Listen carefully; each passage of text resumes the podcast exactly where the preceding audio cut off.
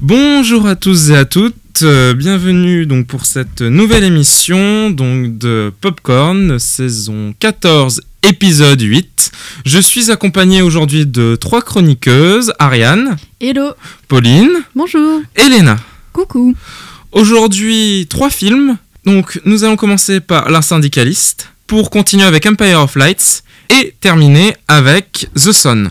Euh, Nous allons directement commencer donc avec notre point d'actualité. Nous allons donc débriefer les Césars 2023. Du coup, euh, en tout cas, bon, vraiment le top palmarès que tout le monde regarde, bien entendu, c'est le meilleur film, la meilleure actrice et le meilleur acteur. Du coup, je pense que c'est intéressant déjà de revenir sur ces trois-là. Et ensuite, bah, si vous avez d'autres récompenses, je vous laisserai ensuite en parler vous. Du coup, je juste rappelle de ces trois palmarès. En premier lieu, le César du meilleur film a été décerné à La Nuit du 12. Le César de la meilleure actrice à Virginie Efira pour son, inter- son, son rôle dans Revoir Paris.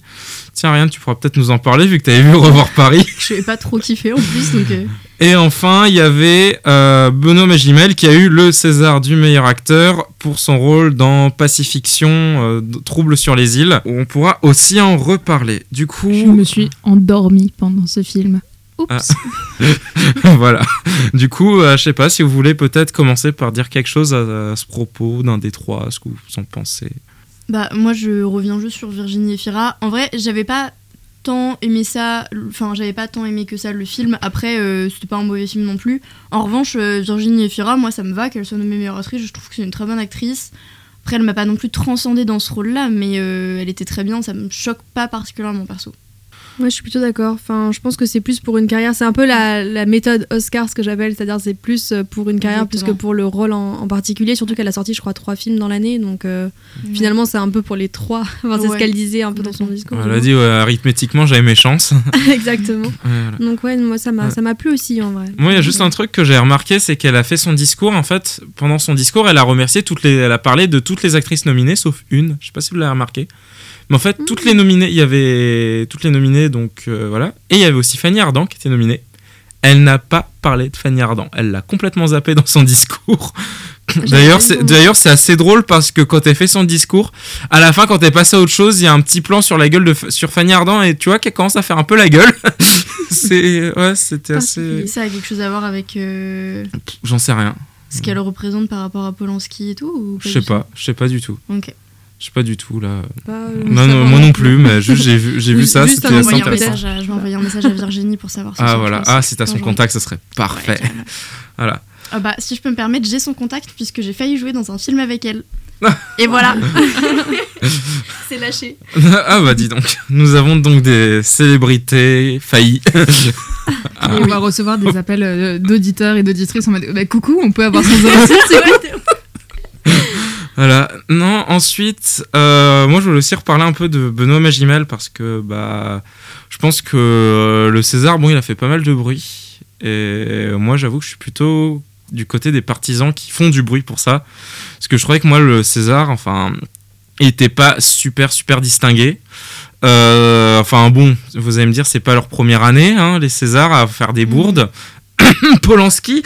Euh, mais enfin, repensons juste à Pierre Palmade, qui a quand même tué des gens en conduisant après s'être fait une bonne partie de chemsex, euh, sous drogue. Voilà, c'est ça. Alors que B- B- Magimel, il avait fait à peu près pareil, sauf que lui, il avait pas le sexe, il y avait juste le chem. Euh, et qu'il a fait une récidive. Non, mais voilà, du coup, euh, bon, j'avoue, bon, la drogue au volant, bien entendu, c'est mal. Hein. Voilà, la nouvelle leçon de morale de Radio Germaine après le meurtre, c'est mal et, d'autres choses dans ce genre-là. Euh, mais voilà, et en fait, bah, je trouve que c'était un peu mal. Enfin, ça tombait un peu au mauvais moment en fait de donner ce César-là parce que bah, ça montre une forme d'impunité. En fait, on peut très bien euh, faire ce genre d'acte-là et puis bah, on s'en sort au calme. Et même on est récompensé par toute la communauté du cinéma. Après, tu, tu l'as dit euh, tout au début de ton truc, mais je crois que c'est ce qui revendique hein, maintenant les Césars. Enfin, en fait, je pense que maintenant il y a beaucoup de, de velléités justement, enfin de gens qui s'opposent contre cette impunité que que justement tu dénonces et euh, je suis d'accord avec toi. hein. Mais euh, je pense que justement les Césars, ils essayent, enfin via leur nomination, de nous faire comprendre un message, c'est qu'ils en ont un peu rien à foutre en fait. De ça et que justement j'ai l'impression que c'est une impunité revendiquée. Genre euh, le message qu'ils avaient fait passer avec Polanski, ça, il me semblait très clair et ça m'étonne pas qu'ils le perpétuent au fur et à mesure. Enfin bon après c'est pas non plus la même chose mais ça m'étonne pas non plus qu'ils le perpétuent euh, au fur et à mesure de leur nomination quoi. Je, je vois pas pourquoi ils changeraient. Ouais, après, je trouve que ce qui se passait aussi avec Polanski, c'est que là, ils ont essayé de montrer en disant non, mais ouais, c'était le truc, fallait pas séparer l'acteur, enfin, le, Mhm. là, le réalisateur euh, le, de l'homme, mais là, je sais pas si. Parce qu'en soi, là, enfin, je trouve qu'il y a une plus grosse proximité entre l'acteur et l'homme qu'entre le réalisateur et l'homme, je sais pas. Euh, franchement ça je sais pas. hein. Moi, Parce que je quand vois tu pas de différence. euh, Enfin là entre autres c'était avec le film J'accuse il me semble. Ouais, c'était avec Jacques Alors là, on était vraiment pile dans le truc de la réalisation qui clairement est lié à l'homme, Mm. alors que un acteur pour le coup, bon, évidemment c'est lié parce que c'est quelqu'un qui représente. Enfin, quand tu vois la tête de Benoît Magimel, tu vois aussi tous les, Les films qu'il a fait. films qu'il a Ouais. fait. Donc forcément, oui, il y a un lien. Mais après, c'est moins lui qui choisit ce qu'il fait dans les films, etc.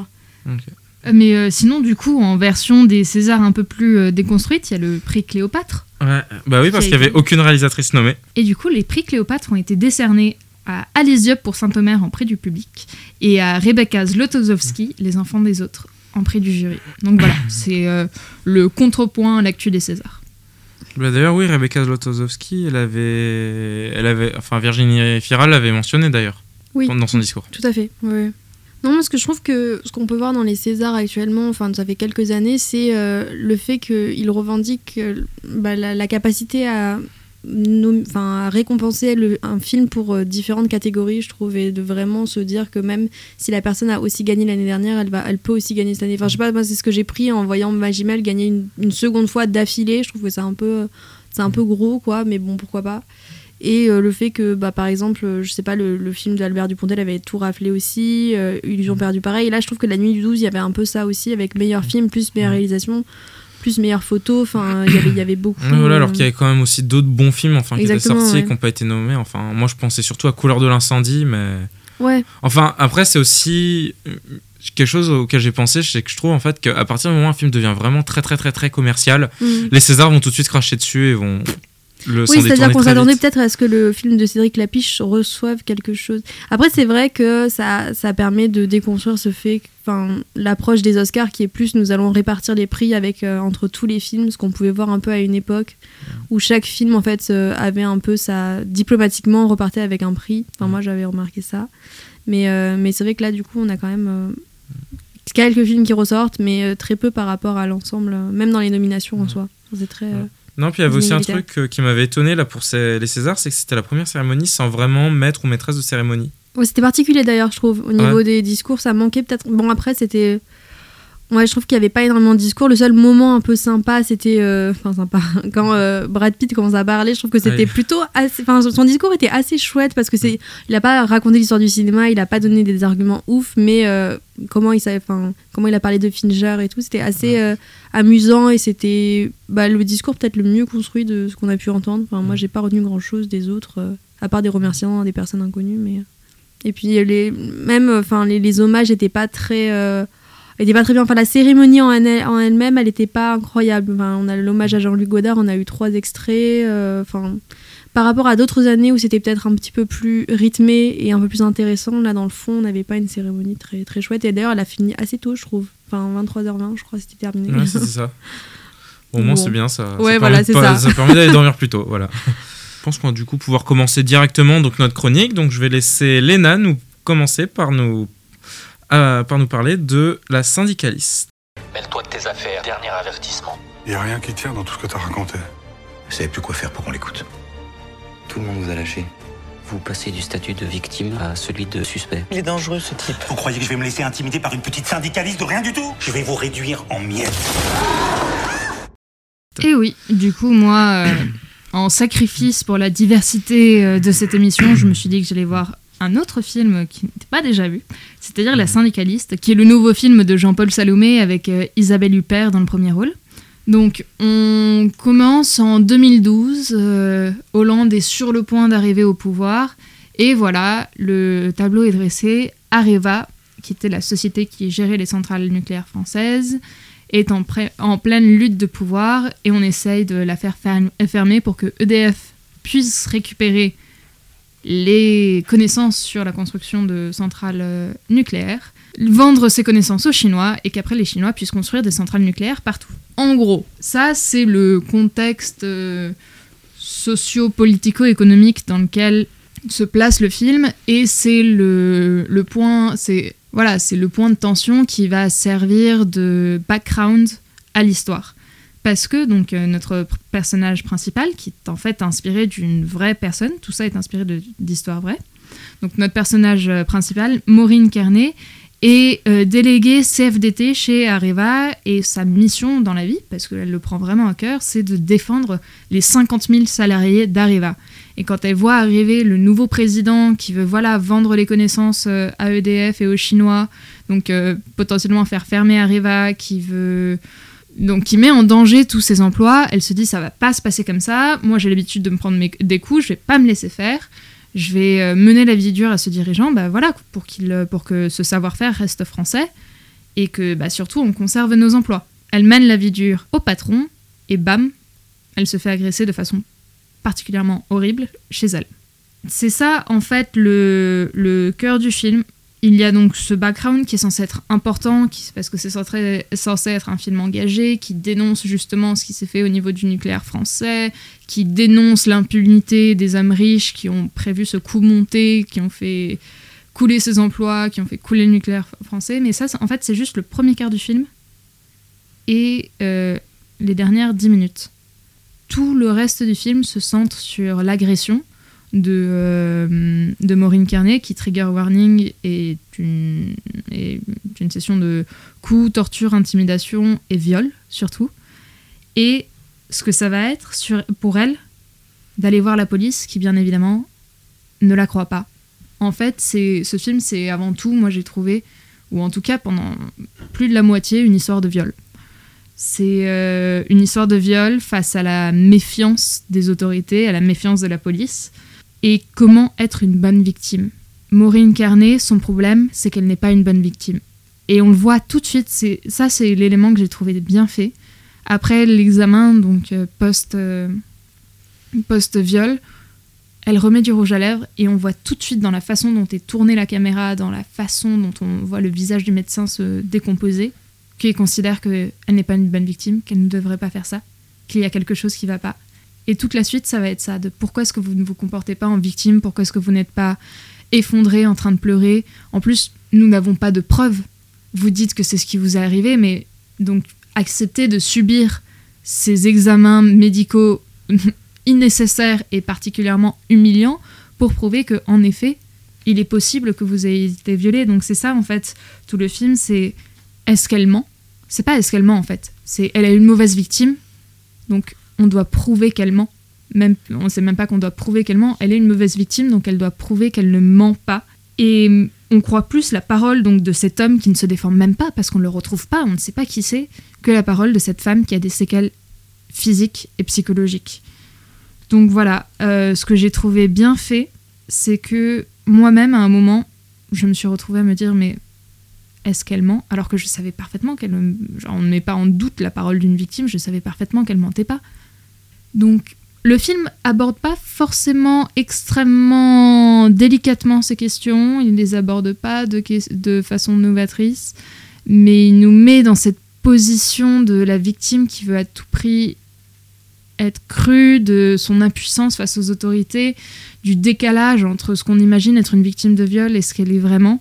Et donc dans ce, c'est, vraiment à des moments j'étais pas à l'aise, j'étais pas bien parce que c'est, dur comme moment. Voilà, il, et je m'attendais pas à ça en allant voir le film, donc il faut être prévenu.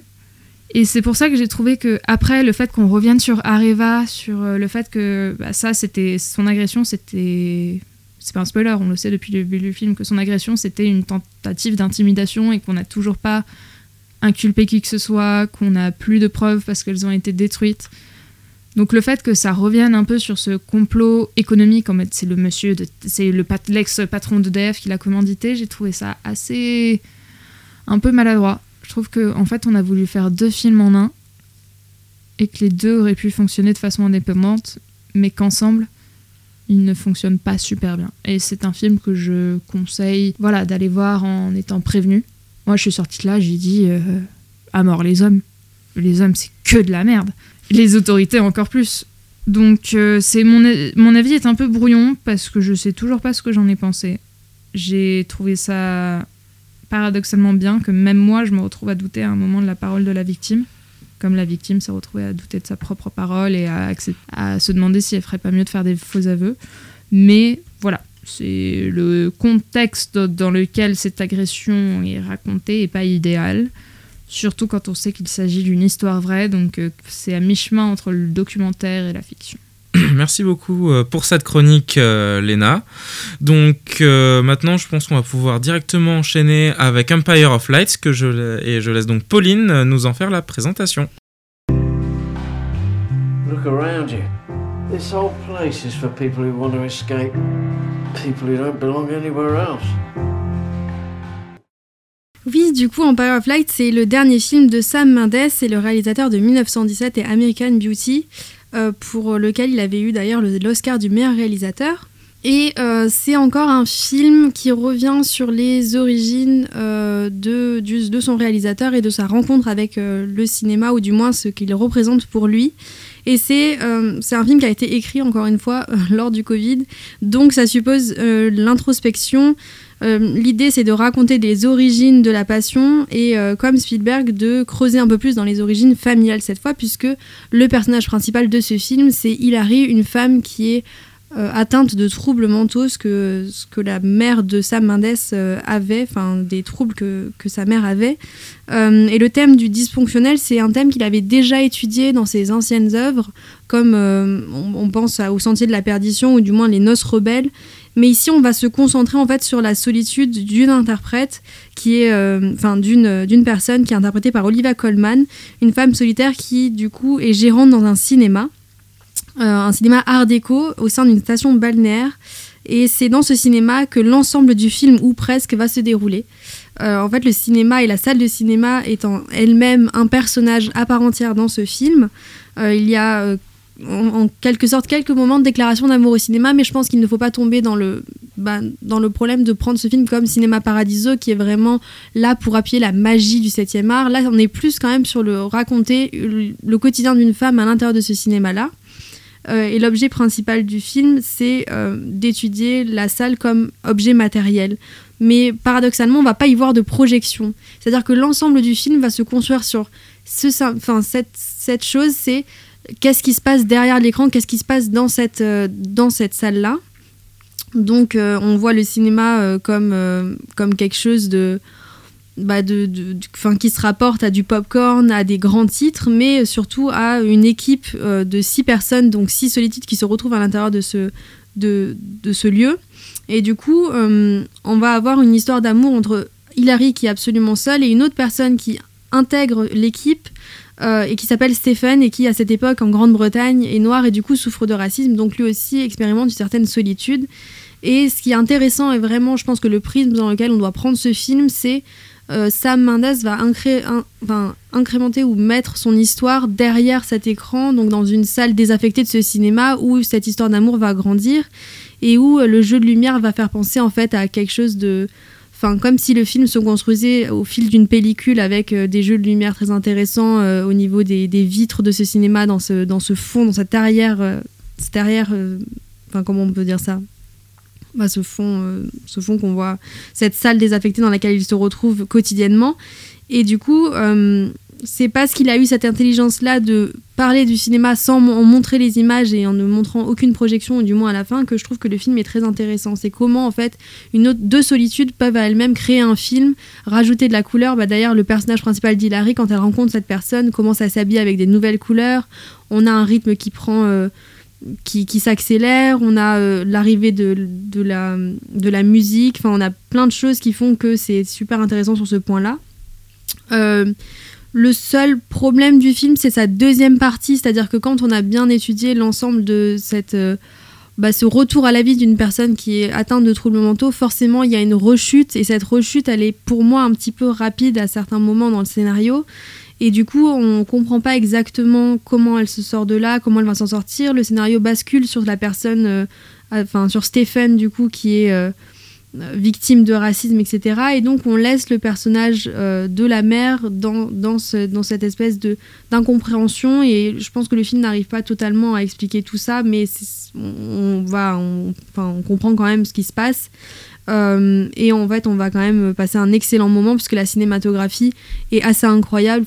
Pendant tout le film, on a cette délicatesse de l'image qui est euh, assurée par Roger Deakins, donc un chef-op qui est assez, euh, assez fou. Il a, enfin, il a fait des films vraiment esthétiquement incroyables avec des dégradés de orange, etc. Et puis tout ce travail sur le velours et, et dans, dans le cinéma, voilà ce côté vintage et nostalgique qui est vraiment génial. Donc en vrai, on ressort de là avec peut-être une envie d'avoir une autre fin ou du moins de mieux comprendre certaines scènes qui ont été un petit peu rapides à la fin sur, euh, sur les troubles dysfonctionnels de la mère et en même temps on comprend ce qu'il y avait à comprendre et on a une scène finale qui est très, euh, bah, qui est très délicate et, euh, et on reste sur ça et c'est quand même un excellent film donc, moi j'ai été conquise globalement.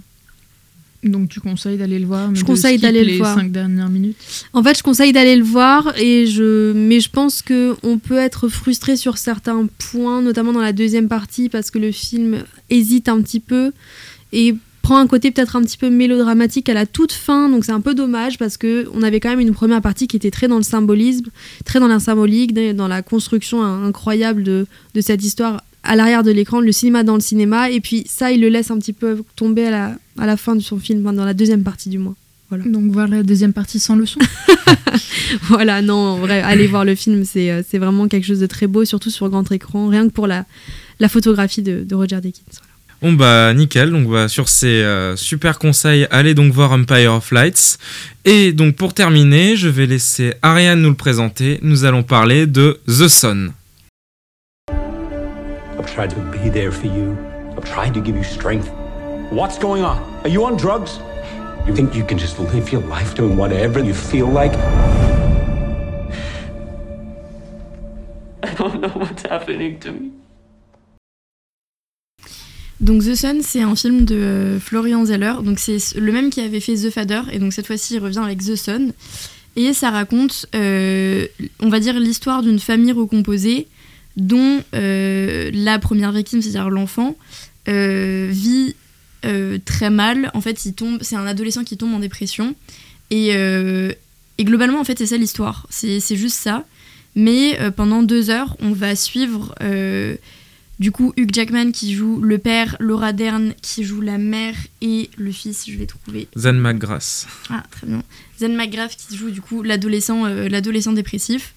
Et en fait, au fur et à mesure du film, on va voir comment ils essayent de gérer ça, comment ils comprennent la dépression de l'adolescent, parce qu'en fait, c'est pas euh, du point de vue de l'adolescent qui euh, vit la dépression euh, avec un, film qui serait écrit de manière très triste pour montrer à quel point lui est triste, mais c'est plutôt juste une vue d'ensemble un peu générale, où on suit surtout justement le père Hugh Jackman et, et son, on va dire, son combat pour essayer de garder son, son fils euh, En auprès vie de... En, en vie déjà, en soi bah, Bah, tu spoil carrément. Bah non, parce que la dépression, c'est très bien que c'est un trouble déjà qui Oui. peut.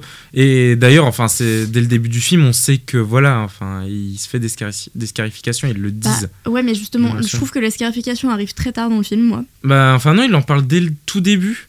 Tu sais la scène dans la cuisine Ouais, je crois quand euh, qu'il en parle vraiment il en parle le vraiment au tout début parce qu'en bon. fait justement quand le fils il va le voir et qu'ensuite il parle juste après il a cette conversation donc avec sa nouvelle femme donc Vanessa Kirby Ouais. et lui dit non mais il faut vraiment qu'il vienne j'ai vu qu'il y avait des marques sur les bras Ouais. et c'est là qu'on le sait mais dès le on n'est début pas en fait. sûr, il est pas sûr lui-même, mais il, il avance le fait que potentiellement, oui, il a vu des marques. Mais Ouais. euh, c'est ça Ok, bah alors, pour les marques, je comprends, mais mon argument reste le même Ouais. dans la mesure où j'ai pas l'impression justement que Hugh Jackman soit très porté sur la vie de son fils. Moi, j'ai pas eu l'impression pendant le film. La mère, oui. La Mm. mère, elle est en mode. euh, euh, il est pas bien. Ouais. Mais le père, il est pas bien, mais j'ai l'impression qu'il se rend pas compte Mm. que c'est une histoire de vie ou de mort pour son fils. Mm. Il est, enfin, il est très euh, en mode, il y a quelque chose qui va pas, on va le régler de manière très rationnelle, etc. Sachant qu'évidemment, il y a le côté émotionnel qui, qui est un peu caché, mais on sait qu'il est là.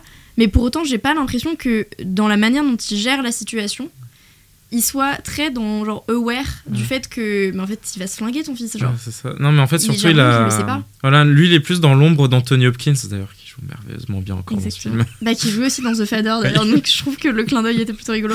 Voilà. Euh, oui, qui joue très bien. Moi, j'ai- bah, justement, j'ai trouvé les dialogues assez intelligents et euh, bah, notamment celui du, entre le père et le fils. En fait, Archie, je sais pas comment dire ça, mais très. euh, c'est, on n'aurait pas dit un film, on aurait dit un truc euh, vraiment. C'est tellement obscène que ça sort de la réalité. Ça pourrait pas sortir euh, d'un d'un texte et moi j'ai beaucoup aimé ça.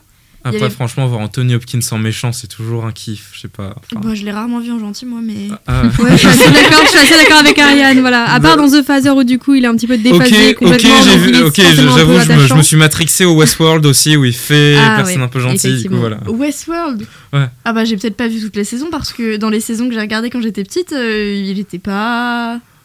Bah, Bah c'est un peu... su- Bah, pour moi c'est quand même Hannibal Lecter. euh, Ouais, voilà, ça, il reste Hannibal Lecter. hein. Déjà oui. Voilà, donc euh, quand même quoi. Mais Après il y a eu Armageddon Time je crois récemment, peut-être que ça Ouais, Armageddon- Ah oui, avec... Ah, mais c'est Armageddon. Time, euh, on a envie le de l'avoir comme grand-père. grand-père, quoi, le papy exactement. un peu sage et gentil quoi. ok. Donc où en étais-je Euh, Bah j'en étais à ça. Mais du coup la présentation du film est globalement terminée, puisque Mm, c'est ça l'histoire. Mhm. Euh, et alors assez, euh, je, vais, je vais commencer par les réactions du public, puis je vais dire euh, les miennes ensuite. Mhm. Je sais que mon frère est allé voir le film, il a adoré, et je lui ai dit, ah bah génial, je vais le voir le lendemain, etc. Je suis allée le voir le lendemain, et euh, la salle était relativement euh, pas très expressive, mais je- j'ai vu que les gens aimaient bien, mais voilà. Mais mon frère m'a dit, ah ouais, parce que pour le coup, euh, nous, il y a des gens, à la fin du film, ils sont pas partis, ils ont dû rester 10 minutes dans le cinéma pour arrêter de pleurer, parce qu'ils étaient genre en larmes. Ah, mais moi, c'était ça aussi quand je suis allé le voir. J'entendais les gens, vraiment, au fond, c'était. Vraiment Ah que, ouais. des, que des gros reniflements et tout, mais Mhm. ils, étaient, euh, dé- ils étaient tous dé- dépités et tout. Ils étaient peut-être tous enrhumés. Non, non, là, La c'était enrhumé. Mais ce que je peux comprendre, puisque moi je trouve que Hugh Jackman il joue très très bien euh, dans le film et que le film est très émouvant. Ouais. Je sais pas, enfin je je sais pas si moi particulièrement il m'a euh, touché parce que je suis pas non plus sortie de la salle euh, en pleurs quoi. Mais euh, mais en tout cas, je- enfin je trouve que c'était très bien fait, c'était très émouvant. Les acteurs sont, sont géniaux Ouais. et comme je le dis, moi c'est un truc qui me marque beaucoup dans les films. Mais j'ai trouvé que les dialogues étaient vraiment Ouais. vraiment bien quoi. Ah oui, mais vraiment, tout, je crois qu'il était vraiment bon. Enfin, bon, je ne spoile pas, mais la fin m'a mis mal. Hein. Vraiment très très mal. Ah moi justement, la fin, alors je- déjà je m'y attendais à 3000 km pour euh, les quelques plot twists de la fin, mais à Ouais. 3000 km quoi. Du coup ça m'a un peu énervé que pour le coup il m'ait pas justement surpris. Moi, j'étais un peu naïf en me disant non, mais il y a peut-être un espoir sur le plot twist. Et euh, mais après il faut quand même reconnaître que justement c'est ce que mon frère m'a dit aussi, euh, les gens, les gens ont sursauté. Bon je, je spoil pas, mais apparemment genre ça, je suis quand même la seule qui euh, a pas été particulièrement marquée par ces plot twists parce que mon frère aussi. Donc euh, allez le voir. Mais c'est peut-être parce que En fait, je sais pas pourquoi, je sais pas sur quel film je me base pour dire ça, parce que je l'ai pas en tête. Mais j'ai l'impression que cette histoire, on me l'a racontée 100 fois déjà. Hmm. Elle est très bien, mais euh, juste l'histoire de l'adolescent dépressif et des parents qui essayent de d'aider le truc. Mais en fait, j'ai aucun, aucune preuve pour supporter mon argumentation. Bah. Je sais pas quel film j'ai vu de ça. Après, mon, après moi, c'est juste. euh, bah là, c'est plus sur mon parcours personnel, mais enfin, moi, ça m'a juste beaucoup touché parce que, bah, en soi, j'ai vécu une partie aussi de tout ça. Bon, Ah. sans arriver aux extrêmes, mais il y avait quand même une partie vécue. Et en fait, justement, bah, quand, on, quand soi-même, on a eu cette période dépressive en étant adolescent, bah, voir ce film, justement, bah, je me suis dit que bah, c'était juste et que c'était vraiment. Enfin, je, trouve qu'en fait, on pouvait pas mieux l'exprimer dans le sens où, justement, bah enfin, voir que les proches sont bien entendu démunis, savent pas quoi faire, ils essayent de, de danser, sur, ils savent pas sur quel pied danser, ils essayent, ils font de leur mieux en se disant qu'ils font de leur mieux. Et à côté, bah, la personne, quand on est victime, on se dit, bah, je sais pas ce qui va pas, je sais que quelque chose ne va pas, mais je ne sais pas quoi, et toujours ce côté, je suis perdu, je ne sais pas ce qui se passe. Et j'essaye juste de donner des, ex- des explications rationnelles à l'entourage pour éviter qu'il m'y fasse trop penser, mais derrière moi-même, en fait, je sais pas ce que j'ai. et Il y a cette angoisse aussi, et justement, je trouve qu'on tout ça, c'est toujours bien représenté. Bah, c'est vrai que Ouais. t'as raison, moi j'ai trouvé que c'était enfin, cette espèce de flou généralisé qui à la fois est un flou super unique parce que c'est celui de l'adolescent qui Mm. est dans le flou et on sait pas ce qu'il a, mais je trouve que le flou il est généralisé au personnage en lui-même parce que on sait que pendant ces journées il va pas à l'école, mais pendant tout le film on saura jamais vraiment ce qu'il fait hein. Parce que en fait c- il dit finalement juste, je me balade. Exactement, c'est il est super mystérieux jusqu'à la fin. Et on, moi, j'ai pas l'impression d'avoir euh, get le personnage à la fin du film. Et il y a même des fois où euh, bah, je me posais des questions. Par exemple, il y a cette histoire de boucle d'oreille qui arrive un peu dans le film, enfin un peu plus tard, donc Ouais. je raconte pas. Après, c'est pas un truc de ouf non plus. Mais je me suis effectivement posé la question mais est-ce que. Enfin, je me suis- j'ai commencé à me dire, mais en fait, t'as pas du tout compris le personnage parce que là, tu sais pas du tout quelle est sa position dans cette situation. Et j'ai trouvé ça bien justement de pas comprendre le personnage parce que c'est ça tout le truc du film en fait. Ouais, Ouais, je, je trouve aussi que c'est vraiment ça qui enfin le, le réalisateur nous met dans la, la peau en fait de Hugh Jackman aussi et ou alors de Laura Dern parce que les, les deux sont, sont démunis face à ce, à ce gamin. Mais on sait pas du tout pourquoi il ne va pas bien. On sait pas du tout si c'est lui qui a fait les enfin, qui a fait les actions dont tu parles euh, enfin Mm. avec l'histoire de la boucle d'oreille etc Euh, on est vraiment aussi démunis qu'eux et on sait pas euh, on les voit tâtonner. Tu parlais de méthode. Je trouvais que ça c'était assez bien fait. Et surtout le fait de, de parler en fait d'un enfant qui globalement a tout ce que tout pour être bien en soi. Enfin globalement euh, j'ai l'impression que financièrement il n'y a pas de souci. Enfin à l'école il a pas l'air de souffrir que, plus que ça. Euh, globalement il est assez charmant ce, ce- ce jeune adolescent. Enfin voilà globalement il a tout pour être ok. Et en fait même lui ne sait pas. Et parce que forcément il n'y a pas forcément des choses rationnelles. Et c'est là où le film est terriblement efficace. Et je pense que actuellement il est quand même bon bien reçu par la par le le public mais par la critique quand même pas pas super bien reçu parce qu'il souffre de la comparaison avec The Father je pense. Enfin je sais pas si vous l'avez vu. Moi, je l'ai pas vu, justement. C'est peut-être ça aussi qui a permis de mieux l'apprécier. Ouais, c'est ça, parce qu'en fait, les gens vont forcément ramener à The Father qui était complètement construite d'une autre façon, c'est-à-dire qu'on suivait une, une personne et qu'on se mettait à la place d'Anthony Hopkins, en fait, qui euh, était, enfin, qui souffrait de dégénérescence mentale et du coup, qui était dans un seul appartement et les décors bougeaient autour de lui. C'est-à-dire qu'on était vraiment perdu, autant, perdu que lui. Alors que là, le film The Son, on est quand même sur une construction beaucoup plus linéaire, c'est-à-dire que la mise en scène, elle est pas. euh, Enfin, elle est quand même très classique, quoi. Donc, euh, les gens étaient un peu euh, en mode ah bah c'est son deuxième film, on sent déjà que il a perdu la main, etc. Mais parce que je pense que la- le but de le film, enfin, ce qu'on a dit, c'est vraiment de voir les personnes extérieures à ce trouble-là Ouais, et voir leur voilà. réaction et ne pas être à la place du gamin. Alors qu'avant, on était à la place d'Anthony Hopkins, quoi. Donc, je pense que là, vraiment, le problème, il est là. Et en plus, bah, c'est bête parce qu'il y a aussi, enfin, ça, il souffre de cette comparaison, mais il y a quand même des choses qui font penser à The Father, c'est-à-dire l'utilisation du décor, elle est quand même incroyable dans ce film. Enfin, je sais pas, moi, j'ai été touchée par les- le, le fait que les personnes qui sont, euh, enfin, les parents sont dans des espaces très ouverts alors que l'enfant il est quand même dans une salle enfin dans une chambre où il y a une fenêtre mais avec un mur de briques en face. Enfin c'est très commun aux États-Unis d'avoir ça. Mais à chaque fois on a ce- cet enfermement et il ne sort pas de cet appartement. Finalement tu disais on le voit pas à l'extérieur mais oui parce que y a cette espèce d'enfermement peut-être qu'il y a un enfermement aussi familial. Il n'a pas l'impression de pouvoir en sortir. Il sait pas que dire à ses parents. Il sait pas comment réagir quoi. Et donc ça ça crée que voilà je trouve qu'il y a, il y a quand même ce côté qui ressemble à The Father et qui est terriblement efficace aussi là-dessus quoi. Mais Bon. pour, euh, pour la comparaison avec The Fader, justement, je suis allée regarder sur Letterboxd, euh, Ouais. qui est un réseau social euh, cinéphile, les, hum, les reviews, et c'est deux et demi, donc c'est vraiment euh, pas beaucoup.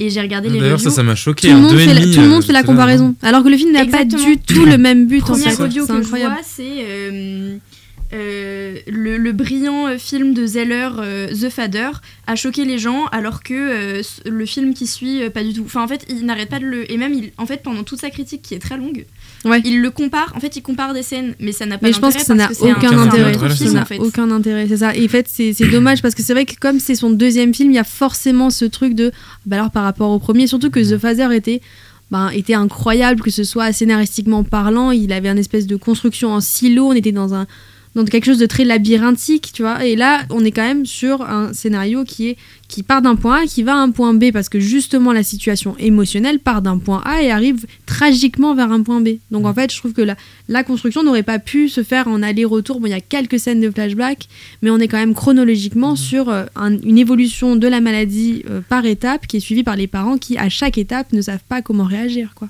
Donc c'était c'est- je pense que c'est terriblement efficace aussi pour ça. Et Hugh Jackman, j'ai trouvé incroyable. D'ailleurs, c'est lui qui avait demandé pour jouer dans le film en envoyant une lettre à Zeller c'est- ouais. explicitement en disant bah s'il y On a sait pourquoi pardon? On sait pourquoi parce que enfin je crois que dans une interview il racontait que il avait des enfants qui ont 20 et 23 ans je crois et pendant le Covid apparemment bah, il a ressenti que c'était plus ou moins compliqué pour eux et il s'est dit que euh, c'était une problématique dont, on- dont on parlait pas du tout surtout évidemment depuis euh, depuis la crise sanitaire avec euh, l'ensemble des problématiques mentales que ça a pu engendrer Mais il avait fait cette lettre à Zeller qui, qui avait été très touché parce que en vrai, euh, Hugh Jackman disait bah, Je sais pas si tu as déjà pensé quelqu'un à quelqu'un pour le projet, mais s'il y a personne, moi, euh, sache que euh, je serais ravie de jouer ce, ce personnage-là parce que j'en ressens le besoin et l'envie aussi. Et il euh, le fait très bien. Et il le fait très bien. Et euh, c'est vrai Après- qu'il y avait eu Après quelque aussi, chose de ce chouette. serait bien de parler de Laura Dern parce que je trouve qu'elle est splendide dans ce rôle-là aussi, euh. Franchement. Ouais, ouais. Et ça, le, le choix a été justifié parce que, enfin, Florence Zeller justifie le, choix de, de Laura Dern parce qu'il est fan de David Lynch et c'est quand même la muse de David Lynch, Laura Dern. Après, euh, voilà, enfin, Bah, je sais moi, pas je trouve qu'en tout cas, renvoie que- beaucoup ouais. de douceur, euh, de compréhension. Elle est très solaire, ouais. Vraiment. Mm. Euh, Elle contraste avec. Voilà, Laura elle essaye toujours d'envoyer quelque chose de positif dans le film. Je trouve que c'est vraiment la figure vraiment de la mère, mais très réconfortant même pour le spectateur. Enfin, ouais, tout à fait. j'ai l'impression pendant deux heures que c'était ma mère aussi, quoi. Enfin, il y avait toujours ce côté un peu réconfort avec Laura Dern, vraiment. euh. Paradoxalement, parce que dans les films de Lynch, elle est tout sauf réconfortante. la pauvre. Mais effectivement, ouais, non, c'était un bon casting aussi. Bon bah nickel. Du coup, maintenant on va passer au coup de cœur et coup de gueule. Du coup, euh, je vais laisser Léna, vu qu'elle a pas parlé depuis un petit moment, nous présenter son coup de cœur ou coup de gueule de la semaine. Très honnêtement que tu proposes à quelqu'un d'autre de commencer. Du coup, je vais présenter des trucs qui sont ni coup de cœur ni coup de gueule. J'ai un avis vraiment beaucoup plus nuancé sur la question. Mais bon, puisqu'il faut faire plaisir à Popcorn. Du coup, coup de cœur. Euh, ça fait 24 heures que j'écoute en boucle euh, la chanson de Rihanna, Lift Me Up, Ah qui oui. est dans euh, Wakanda, le film de Marvel, du coup, et qui est. Et la chanson est nommée aux Oscars. J'aime pas toute la chanson, mais les 30 premières secondes, Rihanna, elle a une voix incroyable. Du coup, hier, j'étais là avec ma serviette enroulée sur la tête, la brosse à dents dans la bouche, en peignoir sur mon lit, en train de dire Oh putain, sniff sniff, c'est triste, sniff sniff, elle a une voix incroyable. Et voilà, donc ça c'était pour le coup de cœur. Et le coup de gueule, c'est que euh, Warner Bros. du coup a racheté les droits euh, de Tolkien. Ça c'est pas nouveau, mais la nouveauté, c'est que du coup ils veulent en profiter pour sortir plein de séries, de films, de trucs dérivés, de podcasts, de pyjamas, de tout ce que tu veux sur l'univers des Seigneurs des Anneaux. Et euh, ça, c'est un peu un coup de gueule parce que Disney a fait la même chose avec Star Wars et maintenant t'as as, 50 000 euh, animés, euh, mini-séries. euh, Film, franchise de film qui n'a pas Voilà. fonctionné, voilà, des trucs comme et ça. euh, du coup, flamme. Honnêtement. Alors, j'étais en gros crush sur Legolas quand j'étais ado. Genre, vraiment, Legolas, waouh, l'homme de ma vie. L'elfe de ma vie, plutôt. Euh, mais là, j'ai la flemme de voir euh, Le Seigneur des Anneaux partout, dérivé en 50 000 euh, contenus audiovisuels différents, juste histoire de tirer un maximum de jus de cet univers qui est très associé à nos enfants. Ça se trouve, ça sera super, mais pour l'instant, c'est un coup de gueule. Merci beaucoup. Bah, juste, je vais en profiter, moi, pour faire mon coup de gueule, mais parce que juste, il y a une suite logique par rapport à ce que tu as parlé de Marvel. Parce que je vais juste faire mon coup de gueule sur Marvel parce que j'ai eu la brillante ou triste idée, à vous d'en juger, d'aller voir le dernier Ant-Man au cinéma samedi. J'étais crevé, j'avais envie de me vider la tête. Et juste, euh, j'en ai eu vraiment marre au bout d'une demi-heure de film. Parce que j'ai rarement vu des effets spéciaux si moches. Et je me dis que c'est de pire en pire Marvel, et ça c'est vraiment mon coup de gueule, c'est que bah vraiment, mis à part leur gros film Avengers où ils dépensent tout le budget, derrière les effets spéciaux ils sont dégueulasses. Mais, Mais pourtant, pour- Enfin- enfin, après, moi, je, je connais pas trop Marvel, mais j'ai l'impression que c'est leur fond de commerce. S'ils ont pas les effets spéciaux, qu'est-ce qu'ils ont, quoi? Non mais là c'était dégueulasse, mais vraiment il y avait des personnages, ils étaient moches, mais très laids. Tu parles pas de Paul Rudd, quand même. De- Pas lui. Non, lui ça va. Lui, ça va. Ok, me Lui, voilà ça allait. rassurée. Mais c'est le seul où ça allait, quoi. Enfin, Michel Pfeiffer, à un moment, elle fait des scènes de combat, mais limite, elle tremblote. euh, enfin, presque à nous dire, euh, on m'a engagé, mais De Scarface à Ant-Man. c'est un peu ça.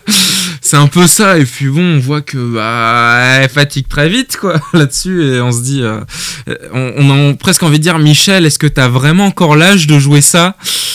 Euh, donc d'une, de deux, euh, vraiment des personnages euh, qui rentrent très bien dans les comics, mais en effets spéciaux, c'est pas la meilleure idée du siècle.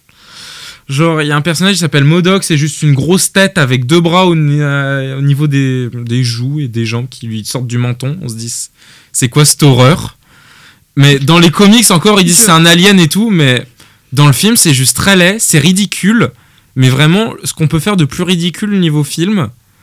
Et même, enfin, les méchants, maintenant, comment ils sont battus, il n'y a aucun charisme. Enfin, désolé, mais. Même niveau musique, c'était nul. Oh, même niveau musique, c'était nul. musique, le, hein, seul point le quoi. seul point positif, c'était de voir Bill Murray se faire manger par un fruit de mer géant. Ouais. Et Ah ouais. Ouais. Ça te donne une idée un peu de, de- du contenu. du voilà, C'est ça. C'est ça. Ça. Et le film fait combien de temps Enfin, dure combien de temps? J'ai souffert deux heures et quart. Deux heures et quart. Bon, ça aurait pu être 2h45 vu la durée des films actuels. Ou hein. trois heures et demie sans- pour parler de ma souffrance devant une game. Voilà, mais non, non. Du coup, c'est juste un peu Marvel. Quand est-ce que vous allez réfléchir à faire un peu moins de films avec de la meilleure qualité d'effets visuels? Parce que là, euh, ça va suis pas, le faire à la longue, les gars. politique qui suit. Ouais, non, c'est pas. Peut-être pas Voilà. au programme, quoi. Du coup, euh, je laisse Mais Ryan du ou coup, le coup de cœur? Ah, aucun coup de cœur là. là, franchement, pas- je, je ne suis pas d'humeur coup de cœur. Bah, on est complémentaires parce que moi j'ai pas tellement de coups de gueule, mais en fait à chaque fois je fais des coups de cœur, je suis pas originale, faut que je gueule à un moment donné parce que les gens vont penser que j'ai pas de Non, personnalité. une dose de positivité. Ouais, c'est ça. Je me dis, je- j'ajoute ça. Mais du coup, hier soir, j'ai vu euh, Good Will Hunting euh, pour la première fois parce que j'ai jamais vu ce film. C'est un film de Gus Van Sant euh, que j'avais, enfin, qui est un réalisateur que j'aime beaucoup. Vous allez me dire, bah, t'avais jamais vu Good Hunting, bizarre. Oui, effectivement, je suis d'accord. Euh, bizarre parce que en fait, j'ai adoré ce film, il était trop bien. C'est très cheesy à certains égards. C'est un peu. Après, c'est sorti, je sais pas, 97. 97. ouais. Eh bien, Pauline avait deviné la date, c'est 97, la date du film. Donc, euh, en vrai, on peut pas lui en vouloir, c'est un peu les débuts du, du petit qui se fait repérer, euh, enfin, du petit génie qui se fait repérer et tout. Mais en vrai, je trouve que pour le coup, c'est relativement bien fait. Euh, Robin Williams dedans, bon, il fait tout le temps le même rôle du vieux sage, mais ça lui va très bien. On boit ses paroles. Et non, j'ai trouvé ça. Franchement, j'ai trouvé ça. J'ai j'ai pas les mots. Ouais. J'ai mis 5 étoiles sur bien. Letterboxd. Voilà. voilà. Bah, nickel. Du coup, je, laisse Pauline euh, faire son dernier coup de cœur. et coup de gueule. Ouais, moi je suis pas très très coup de gueule non plus. J'ai envie de donner envie euh, aux Allez, gens d'aller don- va au donner un coup cinéma de et cœur, voir des, voir, des, voir des films. Non, non, euh, bah moi j'ai vu enfin, euh, depuis le temps, je devais, je devais le voir, Incendie de Denis Villeneuve. Du coup, au film sorti en 2011. Et, et c'est un de ses, de ses premiers, du coup, je crois. Et c'est vraiment un excellent film. C'est une adaptation d'une pièce de théâtre et ça se passe dans un Moyen-Orient un petit peu fictif. Et c'est en fait euh, deux enfants qui vont retrouver euh, les origines de leur mère, enfin qui vont retourner sur les, les lieux de, sa jeunesse où elle les a eus. Et ils ont pour, euh, bah, pour but de retrouver leur père et leur frère dont ils viennent juste d'apprendre l'existence. Et c'est vraiment une, en fait, une, une sorte de, ouais, de pièce tragique, vraiment. Bah, c'est l'adaptation de la pièce de Moi je Euh, ouais, dis euh, voilà, c'est ça. Ouais. Par Exactement. Contre, on dirait Blade Runner euh, 2049, là, ce que tu viens de. Ah, le bah, pitch écoute, que tu viens de Voilà, bah, sans doute. À mon avis, peut-être que si on cherche Blade Runner slash incendie, on a, à mon avis, des, des critiques ou des analyses croisées, ça peut être vachement intéressant. Euh, mais du coup, ouais, voilà.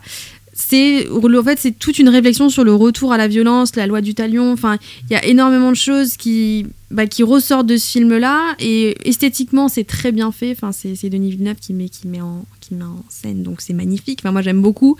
Euh, et, euh, et c'était très, très intéressant, avec un- une énigme qu'on suit, avec beaucoup de dynamisme, des retournements de situation. Enfin, il nous tient en haleine comme ça, avec bah, des scènes qui restent ancrées. Enfin, je pense à une scène dans un bus. Et du coup, les gens qui ont vu le film euh, savent à quoi je fais référence. Mais, euh, mais vraiment, un excellent film de deux heures, je crois, à peu près, euh, qu'on peut voir actuellement sur Canal depuis une semaine, du coup, je crois. Voilà. Ok. Bon bah merci beaucoup pour euh, toutes ces chroniques, toutes ces critiques. Euh, du coup, euh, je souhaite à nos euh, très chers auditeurs, auditrices, à nos très chères chron- chroniqueuses aussi euh, une agréable fin de journée, un bon week-end et on se revoit très vite pour le prochain épisode. Au revoir tout le monde. Au revoir. À plus.